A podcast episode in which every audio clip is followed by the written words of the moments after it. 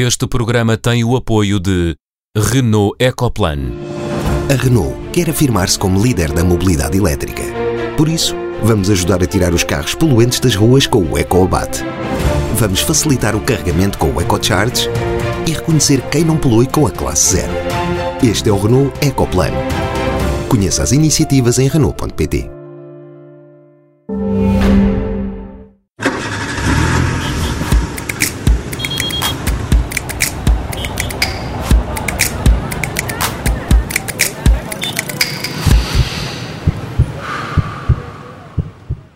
Sejam bem-vindos ao Som Ambiente, programa da Rádio Observador dedicado às questões ambientais. Catarina Grilo, Sofia Guedes Vaz e Henrique Pereira dos Santos. Olá a todos. Olá. Olá.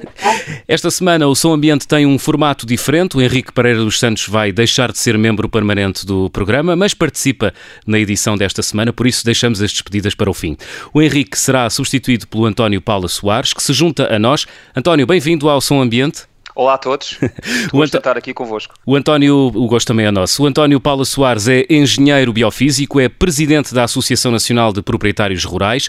Como dizia há instantes, o programa desta semana terá um formato diferente. A habitual conversa da segunda parte é antecipada e será animada com o António Paula Soares nos próximos minutos. A quem pergunto desde já, António, o que é a Associação Nacional de Proprietários Rurais? Oh, João, a, Associação Nacional de Proprietários Rurais é, é, é, em, em siglas a ANPC, é, é uma entidade é, que lida, iniciou-se como uma entidade relacionada exclusivamente com o setor da caça e que nos últimos anos é, se reestruturou e se virou para aquilo que é a realidade dos nossos tempos, para aquilo que é a realidade da sociedade e hoje em dia, eh, sendo também uma entidade que tutela, eh, que está ligada à tutela da caça em Portugal, como uma organização de primeiro nível, hoje em dia virámos-nos para aquilo que fomos desde a nossa essência, uma associação que, que defende os direitos e os interesses dos hum. proprietários rurais em Portugal, sejam eles de pequena, média ou grande dimensão, mas com um cunho muito especial e, que, é, e que é muito querido desta associação, que é a, a, defesa da conservação da natureza e a, e a, promoção da biodiversidade. Já lá vamos, gostava, dia... já lá vamos, gostava só de perceber que nova realidade é essa? Estavas a, falar a nova realidade é, é, um mundo cada vez mais desperto uh, uh, para os problemas da conservação da natureza e da biodiversidade, mas que infelizmente, e é esse o nosso trabalho quase diário, uh, estão despertos para um tema, mas um tema muito à superfície, ou seja, não têm a ligação com, com o mundo rural, não têm a ligação com o que é que é a realidade do dia a dia de onde a conservação da natureza e a biodiversidade uh, têm uh, o seu palco e, e, é essa o nosso grande trabalho dos dias de hoje é, é realmente uh, tentar comunicar com a sociedade, tentar comunicar com, com os políticos, hum. com a tutela e, e, passar esta imagem do que é que realmente se faz no campo. E como é que se faz? Bom, força, força. Como é que se faz? Ia perguntar uh, como é que se faz conservação da natureza através da caça? Oh, oh, João, a, a, conservação da natureza não é única e exclusivamente uh, através da caça, hum. ou seja, a caça tem o, os seus papel, o seu papel que pretendemos que seja positivo, sabendo de antemão que, como em tudo na, na, vida e em tudo na sociedade, há, há, bons exemplos e maus exemplos, mas felizmente uh, uh, nós tentamos fazer-nos valer pelos bons, que temos a certeza que são mais do, do, do que os maus. Uh, e isto é, é, é uma gestão, faz como uma gestão multifuncional da propriedade rural.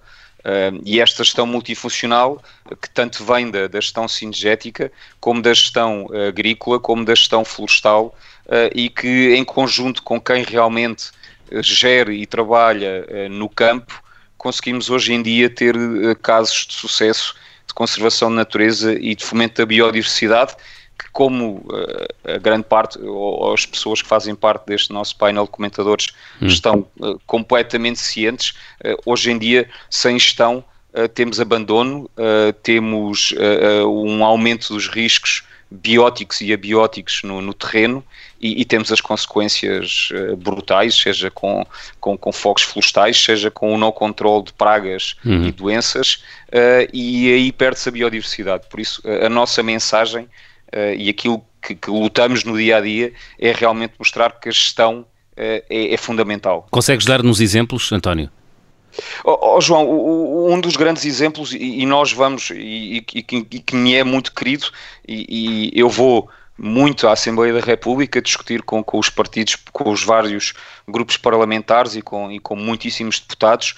Cada vez que se fala da problemática da, da gestão cinegética ou da gestão agrícola ou da gestão florestal e que se começa a tentar passar uma má imagem para a sociedade, nós tiramos do bolso aquilo que é para nós um, um motivo de orgulho, que é realmente o sucesso do, do projeto de reintrodução na natureza do, do lince ibérico, nomeadamente no Parque Natural do, do, do Val do Guadiana. O, o, Parque Natural do Val da Guadiana, para quem sabe, é, é uma zona extremamente pobre em, em, termos económicos, não tem grandes valências agrícolas nem florestais e, e, e sobrevive e dinamiza-se em grande parte pela gestão cinegética, mas uma gestão cinegética de excelência. O, o que faz com que as pessoas no terreno, ao gerirem o seu dia a dia para uma vertente cinegética, uhum. criam as condições de habitats que permitem que dos sítios onde ainda haja uh, populações de coelhos estáveis e que se vão uh, uh, e que se vão mantendo, seja, seja na zona de Mértola e do Parque do Val do Guadiana, e com isso criou-se as condições para reintroduzir na natureza o lince ibérico, tem sido um sucesso extraordinário, com inúmeras ninhadas, com contínua reintrodução, uh, e o que é certo é que isso deve-se não só ao trabalho uh, de quem está uh, no centro de reprodução, do trabalho da tutela e do ICNF, mas é, é, é um grande motivo de orgulho uhum para, para os proprietários rurais, para os gestores cinegéticos da, da, zona de Merda. Deixa-me só, dizer uma, deixa só, deixa só dizer uma coisa, Henrique, uh, só para uh, recapitular para quem entrou agora na conversa, o que tu estás a dizer, António, é que uh, a Associação Nacional de Proprietários Rurais trabalha com os caçadores no sentido de ter boas propriedades e ter bom território que sirva o propósito da caça e que ao mesmo tempo uh, sirva também uh, a conservação da natureza. E o que eu pergunto é: os caçadores têm consciência dessa necessidade ou não?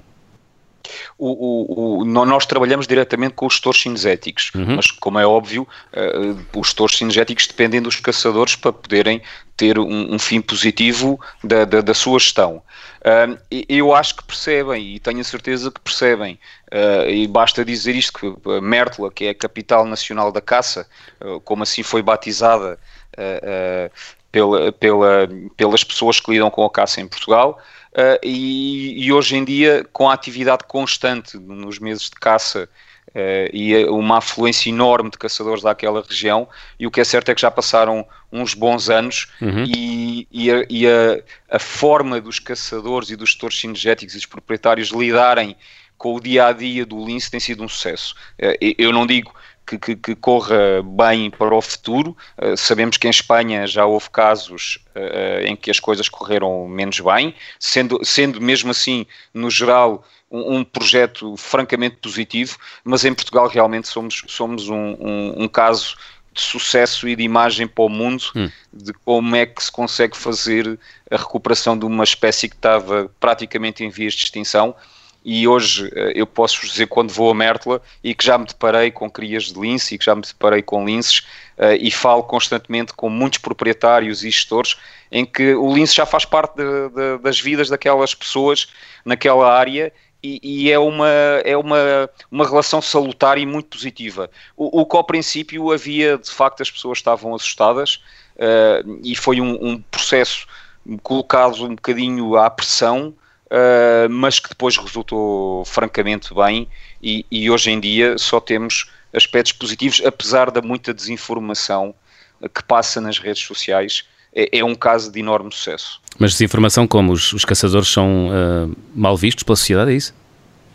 Eu não digo que sejam mal vistos pela sociedade, são mal vistos, se calhar, por uma, uma sociedade uh, mais urbana ou hum. até mesmo não tão urbana, mas que estão completamente afastados do que é que é a realidade do campo e do que é que é a realidade de, de gerir o campo no seu dia a dia. Uhum. E, e, e, há uma conotação, eu acho que até vocês já falaram isto aqui, eu acho que a nossa sociedade cada vez mais vê a, a, a natureza como se fosse um filme da Disney. Um, e por vezes é muito difícil de explicar às pessoas que não têm a percepção da realidade de que realmente isso a Disney não funciona. É um, é um, uh, argumento, é um argumento já invocado aqui pelo Henrique. Henrique, eu, portanto, a palavra, desculpa, ias perguntar ao António? Ia perguntar, António, exatamente como é que uma associação que funciona nessa base lida com as modernas tendências de, relacionadas com os direitos dos animais eh, e por aí fora.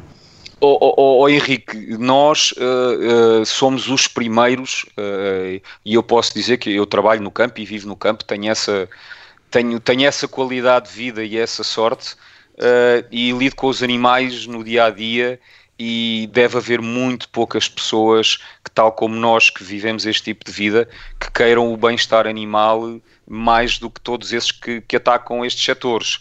Um, agora, a minha uh, pergunta não era qual era a relação do António ou das pessoas que, que estão na associação com os animais, era exatamente. qual era a relação da associação uh, uh, do António com os, os, os, os que, eh, enfim, na sua opinião, na opinião deles, defendem os direitos dos animais. Essa, essa é que era a minha pergunta.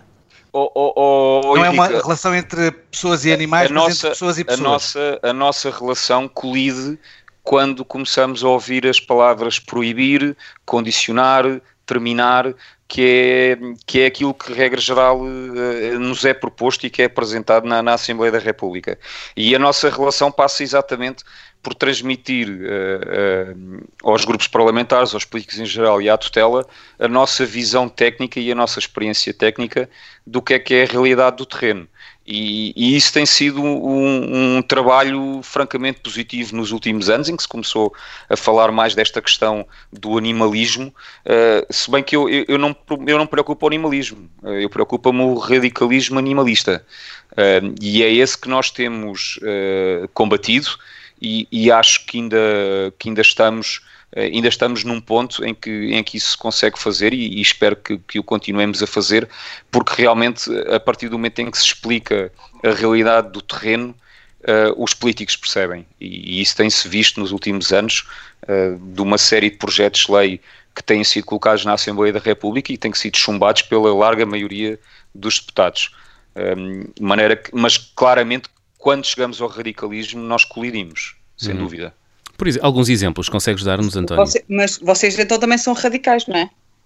Não, nós não somos radicais. Queremos eh, caçar. Eu, não, é porque a, eh, eh, a, maneira, como, a maneira como, como, como, tu puseste as coisas, que é não haver gestão ou haver gestão sinergética, não é assim que as coisas se põem, não é? Não, não, não eu não falei. Eu não falei. Gestão.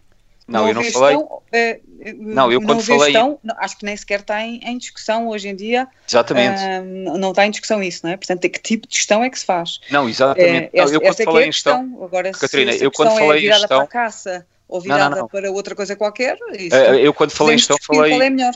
Claro, eu quando falei em gestão, falei na gestão multifuncional. Era quando estava a dar o exemplo que podia ser uma gestão sinergética, gestão agrícola ou gestão florestal. Uh, e, a, mas, e, a, e, a, gestão sinergética não é obrigatória, não é? Podemos, não, não é de todo. Sem caça, mas, eu, é? mas, mas, oh, mas oh, Catarina, vou-lhe dar um exemplo fantástico. uh, vou-lhe dar um exemplo que para nós acho que é bastante claro. Gastou-se muito dinheiro em projetos LIFE para tentar criar condições para o lince na Serra da Malcata, onde era Uh, o habitat uh, onde o lince uh, mais, tinha as populações mais estáveis antes de, da sua quase extinção, e o que é certo é que na Malcata não há praticamente gestão cinegética profissionalizada. O que é que aconteceu? Investiu-se imenso dinheiro, não havendo gestão cinegética e não havendo a forma de gerir os habitats para a promoção e para a sustentabilidade das populações de coelhos, o que é certo é que não há coelhos na Malcata e não há nem vai haver linces na Malcata enquanto não houver uma gestão. Daí é que eu digo que, uh, a par de muitíssimos outros tipos de gestão, de gestões sustentáveis agrícolas, gestões sustentáveis florestais, uh, multifuncionais, a gestão sinergética para determinados projetos de conservação da natureza e da promoção da biodiversidade tem uma palavra a dizer. E isso, isso está provado. Tal, tal como a produção de touros de lead. Tal como a produção de touros de lead nomeadamente no, nos habitats de montado e nas lesírias também. Catarina, Sofia, não, vocês não têm questões para o António. Já, já agora sobre essa questão do, dos touros de lead, há, há ciência produzida sobre uh, o impacto que tem a criação desse, desse tipo de animais na, no território português ou não? Oh, oh, João, eu não tenho conhecimento uhum. que, haja, que haja estudos uh, uh, propriamente ditos. há, há, há é o conhecimento geral do que é que é uma gestão extremamente extensiva, talvez a gestão mais extensiva de, que tenha a, a mão do homem. Um, eu não conheço muitas criações que tenham a mão do homem, que o homem tenha um papel a dizer na gestão de, de, de pecuária, que tenha uma capacidade tão extensiva e tão próxima da natureza como, como a gestão de, do, do, dos campos de, das ganaderias bravas.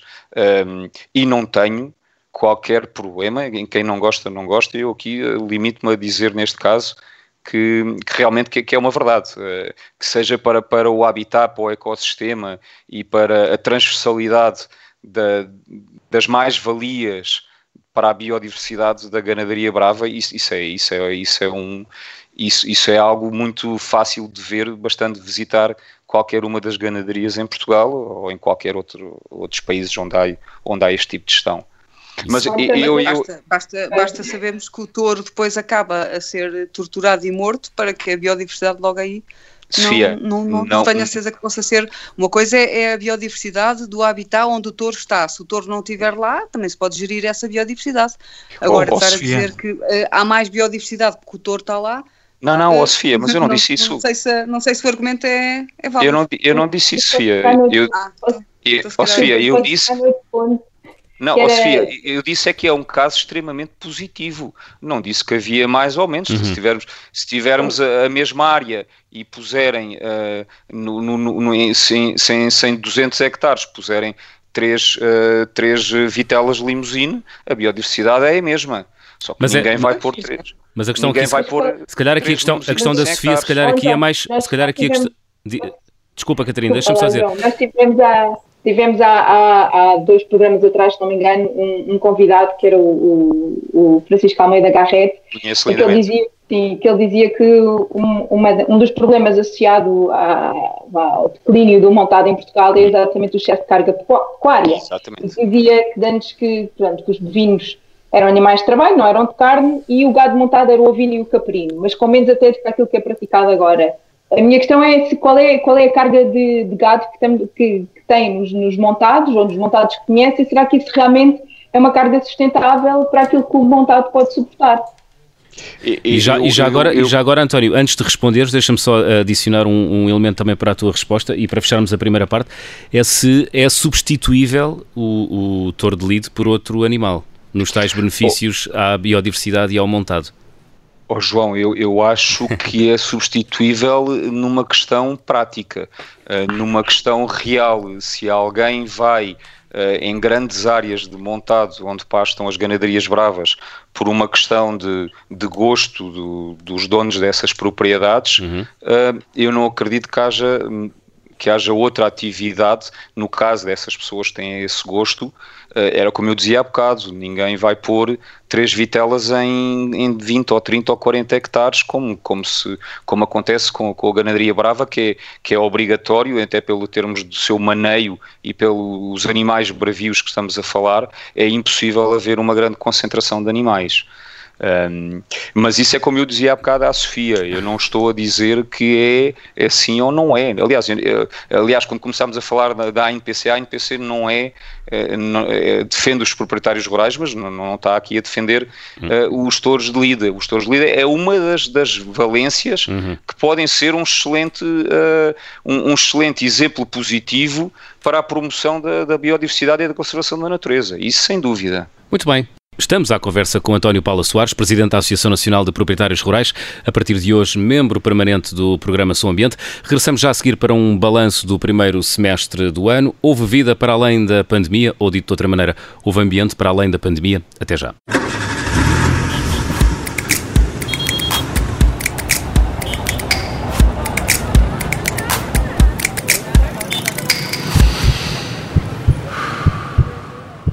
Segunda parte de Som Ambiente, esta semana com um formato diferente e a partir de hoje com mudanças no painel do programa. A partir de hoje contamos com o engenheiro biofísico António Paula Soares. Daqui a minutos vamos olhar para os primeiros seis meses do ano, antes os sinais. E o sinal encarnado esta semana é atribuído pelo Henrique Pereira dos Santos. Henrique, para um artigo do Observador, é isso? Exato, de uma coisa chamada Observador Eco, um artigo que se chama E se deixássemos de comer carne de vaca? Uh, não é, não é que eu não acho que o Observador deva publicar o que quiser, eu, eu não, não, não, sou como o governo que gostaria de policiar ou monitorizar discursos, seja do que for. Uh, e acho, além disso, que o direito à asneira é sagrado. Mas uh, faz-me confusão que uh, haja uma falta de distinção com frequência nos jornalistas ambientais e na sua parte de militantes ambientais.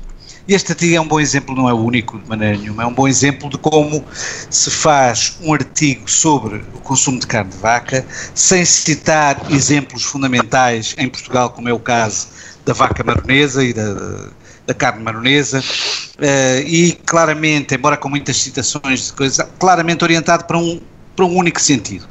Uh, isto é, faz-me confusão o jornalismo de causas e é isso que está em causa, mesmo quando são as causas que eu partilho, não, não é essa a questão.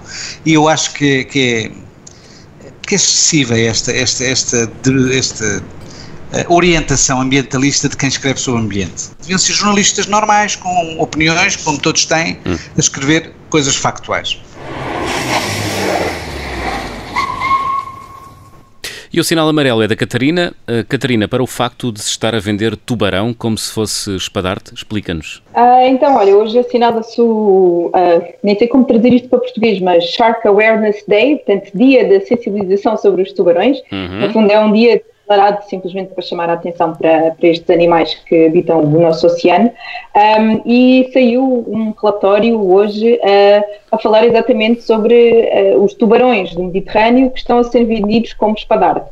Uh, a pesca de espadarte está em declínio por sobrepesca e os pescadores passaram a apanhar tubarões que conseguem vender disfarçadamente como se tratasse de espadarte.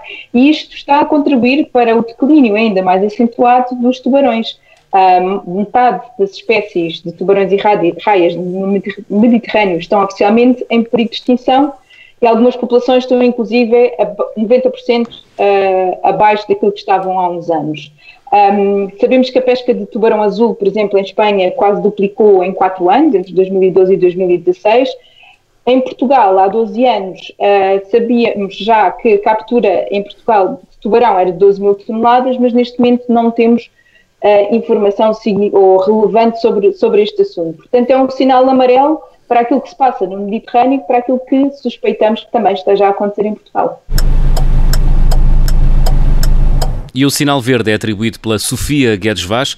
Sofia, explica-nos o teu sinal. Um, o ICNF pediu um estudo uh, sobre um, a apanha noturna mecanizada das azeitonas em olivais intensivos, porque muitas aves uh, morriam. Uh, portanto, o sinal verde é para o ICNF, que pediu um estudo o ano passado.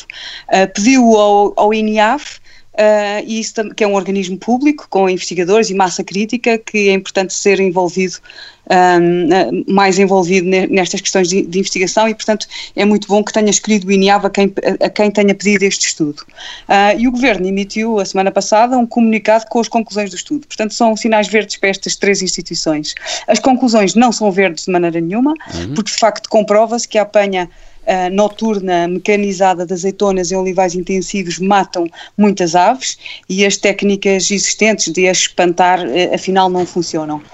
Um, de qualquer maneira, é verde ainda para as confederações ligadas à agricultura. Não sei se fizeram isto antes ou depois do estudo, mas de qualquer maneira foi bem. Uh, a CAPA, Confrágia ou Olivum, que se comprometeram a suspender esta colheita noturna mecanizada e o ICNF prometeu que iria fiscalizar daqui em diante uh, esta, uh, esta, esta colheita, esta apanha mecanizada. portanto, acho que é aqui um sinal verde, daqui de uma certa um, comprometimento de uma série de organizações uh, em prol de, de, das aves uh, e da biodiversidade. Eu tenho muitas reservas quanto ao, ao olival intensivo, como já temos vindo ao, temos vindo a ver ao longo dos programas. Uhum. Esta, no entanto, será uma das poucas boas notícias associadas ao olivado intensivo. Sinal verde. E esta semana há um sinal extra. António Paula Soares, queres uh, iniciar a tua participação no Som Ambiente com um sinal amarelo que atribuis na sequência do sinal verde da Sofia. É isso? É isso mesmo. Então. Eu atribuo isto na sequência, que ainda bem que a Sofia pôs, pôs este, este tema aqui uh, nos sinais, porque re realmente uh, há um ano atrás uh, andávamos na comunicação social e no Parlamento a discutir de uma forma muito fervorosa uh, a falta de biodiversidade dos olivais intensivos uh, e aqui o grande e enorme problema que os olivais intensivos estavam a colocar, uh, principalmente na zona à volta da Alqueva, uh, numa destruição total da biodiversidade das espécies. E eu, eu realmente, uh, e sabendo o resultado deste estudo, isto é já quase que um bocadinho agridoce. e agridoce porquê? Porque realmente nós passámos muito tempo a discutir no Parlamento uma série de projetos de lei de que se devia proibir os olivais intensivos porque não tinham biodiversidade, e agora estamos aqui a discutir um, um, um, um documento uh, feito pelo INIAV, e ainda bem que ele foi feito este estudo, a dizer que afinal que dentro dos olivais uh, há uma panóplia enorme de, de, de, de pássaros e de outro, ou de outro tipo de espécies, e havendo todas estas espécies, algumas delas protegidas, que têm um ciclo de vida associado, por isso, uh, se calhar até temos biodiversidade nos olivais, uh, se calhar tem é que se estudar, uhum. de maneira que este meu sinal amarelo é quase uma bandeira branca a dizer que não vale a pena uh, atirarmos-nos todos com ideias uh, uh, ideológicas, se calhar vale é, é, estudarmos, analisarmos tal como foi feito neste estudo e se calhar até tem que se pensar poderá ou não o olival intensivo até ter a sua cota parte na biodiversidade. Não sei, mas se calhar vale a pena fazer também um estudo para, para percebermos isso. Por e isso, quem sabe, sinal amarelo. E quem sabe também fazer um programa sobre o olival intensivo. Então atribui-lhes os sinais desta semana, excepcionalmente na segunda parte. Partimos para a conversa com o nosso painel para uma espécie de balanço dos primeiros seis meses eh, do ano. Catarina, começava por ti.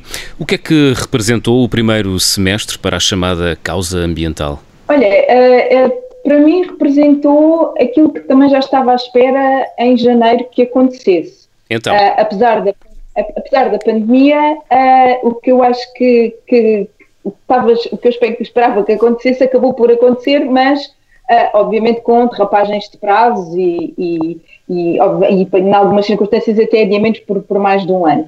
Olha, No início da pandemia, aquilo que era, que era expectável acontecer é que houvesse uma, uma discussão sobre a, a nova PAC, a nova Política Agrícola Comum, e ela está a decorrer a portas fechadas, ainda não é pública, mas pelo menos há alguma, algum movimento nessa, nessa, nessa matéria. Uh, era suposto que Portugal apresentasse uma estratégia uh, sobre o hidrogênio e essa foi apresentada recentemente, acabou a consulta pública há uma semana ou duas semanas.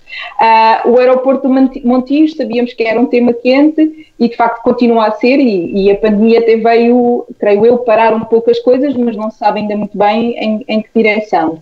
Uh, foi aprovado o Plano Nacional de Gestão Integrada de Fogos Rurais, que também já vinha sendo discutido desde o ano passado.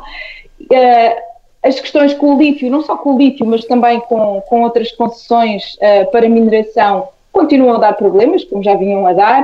A Conferência dos Oceanos que Portugal ia acolher em junho foi adiada por da pandemia e eu acho que a grande marca deste ano e que, e que não se altera, mas que uh, vamos ver que impacto é que tem, eu creio que vai ser positivo, é o Pacto Ecológico Europeu, uh, que foi lançado no final, em, no final do ano, em dezembro, pela nova Comissão Europeia um, e que vai estar em, não digo em modo de sobrevivência, mas vai ter que ter muitos apoiantes para conseguir sobreviver aos discursos de reindustrialização uh, pós, uh, para fazer face à, à crise económica que, já estamos a viver depois da, da uhum. pandemia.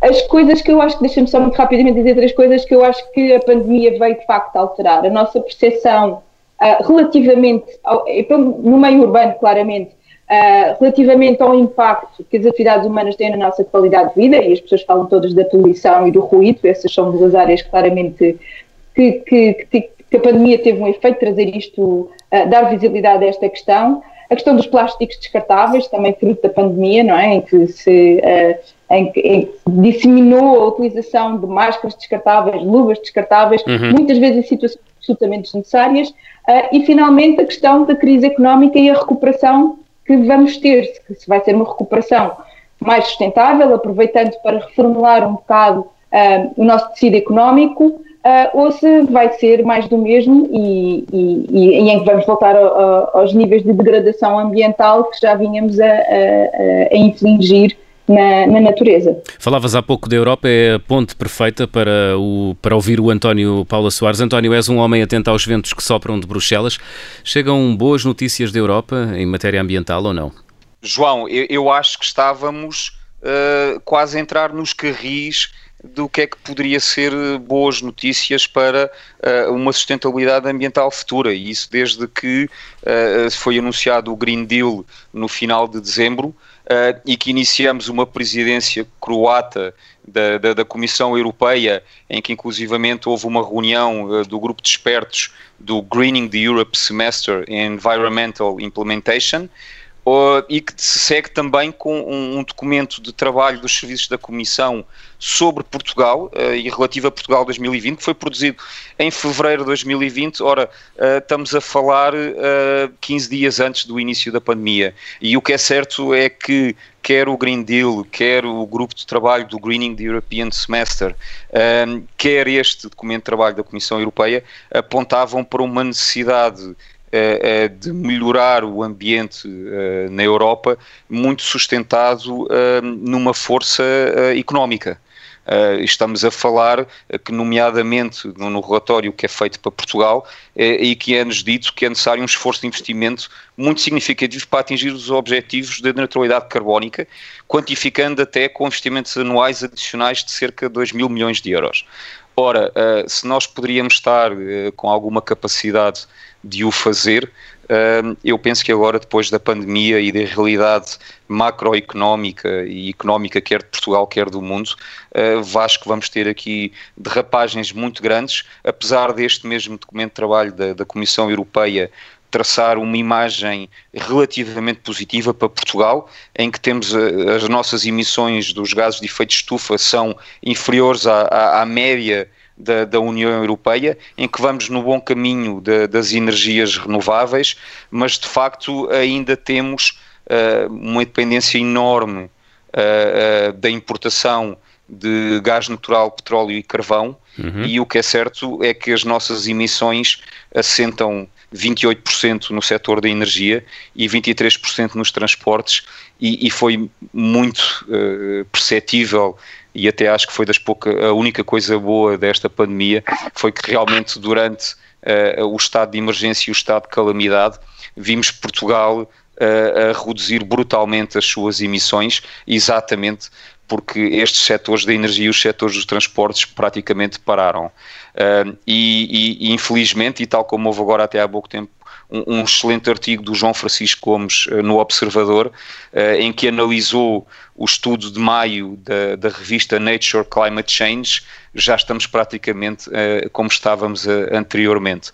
Ou seja, eu acho que tivemos um, uma imagem do que é que seria um futuro viável, mas que rapidamente caímos na realidade e caímos numa realidade muito pior porque todo o investimento que eu acho que seria necessário para, para andarmos para a frente uhum. em termos económicos pode estar comprometido para os próximos anos. Uhum. Temos ainda seis minutos, Sofia. Um, também queres falar da Europa e fazendo o balanço do que foi o não, último também, semestre não, europeu? Eu, eu acho que, que, acho que concordo com, com o que já disseram. O 2020 uhum. é, é, um ano, é um ano assim icónico, não é? A data é muito icónica. Uh, foi muito icónico em todos os documentos europeus. Era, era muito o, o prazo, uh, é o prazo quando os indicadores tinham objetivos para 2020. Nem se diz 2020, diz 2020, como dizem os ingleses. Portanto, é de facto, as expectativas eram imensas para 2020. Uh, e, o Green, e o Green Deal foi lançado em 2019 e, portanto, estava aqui a dar aqui um grande gás. O, o oitavo programa europeu em matéria de ambiente também, eh, que é normalmente 5 em 5 anos, 6, 7, depende, devia ser lançado este ano, e, mas a pandemia e o confinamento, como disse o, o António, uh, primeiro deram aqui uma, uma esperança de um futuro potencialmente diferente e, e agora a retoma está a ser eh, assustadoramente business as usual, o sistema económico não se está a reinventar de maneira nenhuma e está a tentar com toda a força eh, voltar, voltar àquilo que era e portanto acho que não temos grande esperança. Eu tinha feito um, um pequeno exercício do primeiro semestre que foi que era ver os comunicados de imprensa da Direção-Geral do, da, de, do ambiente da, da Comissão, da DG, uhum. DG Ambiente. E então o que concluís? E, e dá, não, não sei se tenho tempo, mas é engraçado. Em janeiro uh, foi um, um, o máximo de enxofre no, nos combustíveis, mari, nos combustíveis uh, que se usam nos barcos, passou a ser só de 0,5 de enxofre em vez dos habituais 3,5. Portanto, um grande, uma grande melhoria de, na, de ar mais limpo à volta dos nossos oceanos. Uh, em fevereiro a notícia foi sobre um programa LIFE uh, para promover uma Europa climaticamente mais neutra e eram 100, 100 milhões de, de, de, euros num programa para não sei quantos projetos em não sei quantos países, mas Portugal não, não foi complementado. Uhum. Em março foi uma coligação global para a, para a, biodiversidade e o plano de ação da economia circular, que também foi importante. Uh, em abril, uh, surprise, surprise, foi, uh, foi guidelines, regras para a gestão de resíduos no âmbito da crise do coronavírus. Portanto, aqui é, uma coisa a ver completamente com aquilo que estava a passar. e em maio, claro, a adoção da nova estratégia para a biodiversidade é também o, o, o, grande press release. E não há muitos mais press releases ao longo dos primeiros seis meses. Portanto, isto não sei se é assim uma fotografia que diz o que é que a, a União Europeia fez nos primeiros seis meses e que aquilo que fez foi bom, mas não foi muito. Hum, Henrique. Bom, eu, eu estou aqui a ouvir isto e estou a lembrar-me de um disco do Leonard Cohen que tem uma frase que diz They locked up a man who wants to rule the world, the fools, they locked up the, the wrong man. Isto é, nós estamos convencidos que são os governos e, e estas coisas dos, dos Europeans Green Deals e dos que está escrito nos regulamentos que faz o mundo andar e eu não estou nada convencido disso. Uh, bem pelo contrário. E, e, na verdade o problema central aqui é a pobreza é o principal fator de degradação ambiental. É preciso repetir isto 100, 100 mil vezes. A pobreza é o principal fator de degradação ambiental. E o que vem aí é pobreza. O que vem aí é pobreza. Com elites completamente assustadas que não assumem a sua responsabilidade de elites que são e, portanto, entretêm-se a discutir aeroportos e, e, fronteiras quando o vírus está socialmente uh, espalhado de um lado e do outro, qual é a diferença de medir as temperaturas das pessoas? O que as pessoas vão fazer se puserem a medir temperaturas é tomam um Benuron antes de apanhar o avião, tomam um Benuron no avião, tomam um Benuron, um Benuron quando estão a aterrar e passam pelo, pelo as medições de temperaturas, porque as pessoas funcionam assim. Uhum. Assim, as pessoas não funcionam com base nos regulamentos, nas normas, no que diz a DGS e tal. Não é assim. Não é assim. E, portanto, Sim, mas precisam de haver regras, não, Henrique? Diz? Mas precisa de haver regras, apesar de não. É preciso de haver regras na mesma, não? Bem, Isto depende é das regras. Se as regras forem estúpidas, não são precisas para nada. não é? Portanto, é preciso haver regras Descob inteligentes. Descobrimos, descobrimos ao, fim de, ao fim de mais de 20 programas que o Henrique também é anarquista. Oh, oh, oh João. Não, contrário. Eu sou favorável a um Estado forte. Mínimo, mas forte. Oh, oh, oh João. É forte sem, mas com, não, é, é forte sem regras? Como é que é? Não, não. Oh, oh. As regras têm que ser sensatas. As regras têm que perceber que o verdadeiro poder está hum. nas pessoas e está nas pessoas comuns.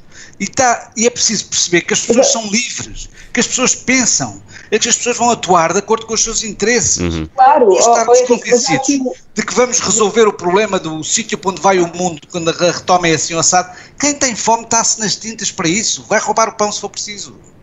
Claro, oh, oh, mas oh, João. Assim, a intervenção do Estado, não é? Seja, seja ela só definindo as regras ou intervindo injetando dinheiro na economia, define muito o contexto em que as pessoas fazem as suas escolhas, as, as pessoas, as empresas, portanto não, não, tem, não é um papel único, não é? Determinar como é que as pessoas fazem as suas escolhas, mas é um papel importante. Não, é? não, mas o que eu estou a dizer é exatamente que não estou de acordo com isso. Hum. O Estado é um instrumento de repressão nas mãos das classes dominantes.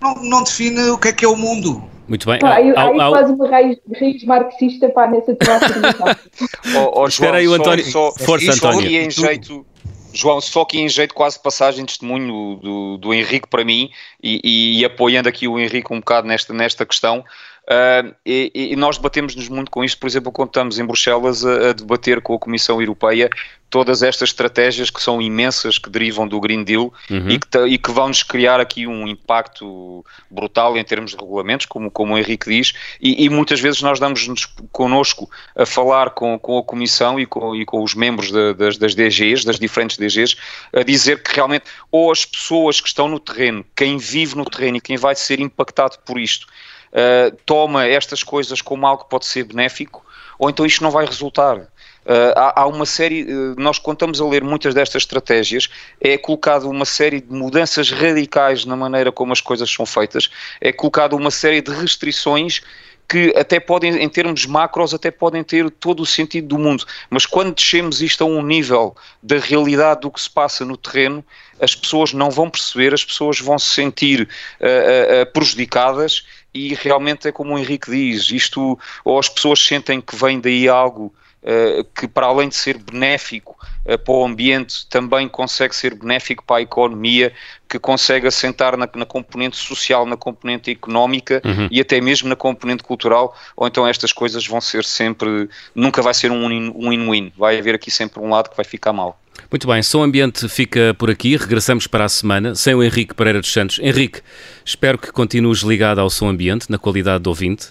E espero também que continues, e espero que continues a espalhar polémicas, o, o país precisa delas. Foi um gosto. Muito obrigado pela oportunidade. Foi um gosto também, Henrique. Um abraço, Henrique. Obrigado, um gosto e obrigada por tudo, Henrique. Catarina Sofia António, temos encontro marcado para a semana. Até lá. Até lá. Até lá.